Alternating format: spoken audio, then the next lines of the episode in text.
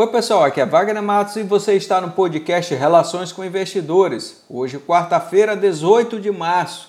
Foi mais um dia pesado para as bolsas internacionais, com direito ao circuit breaker, que são paradas para evitar grandes evasões.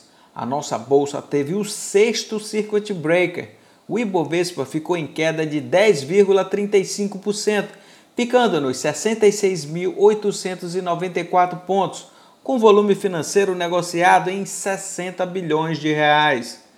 O Banco Central cortou em meio ponto percentual a taxa Selic, ficando em 3,75% ao ano, como medida de estímulo econômico alinhado com os outros bancos centrais do mundo.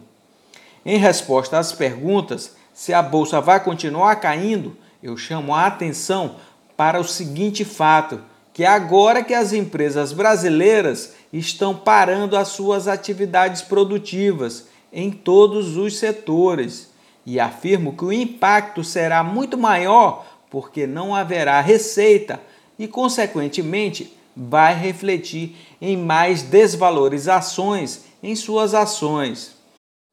Pessoal, a melhor decisão é a sua, porque somente você sabe o quanto pode perder e não os especialistas.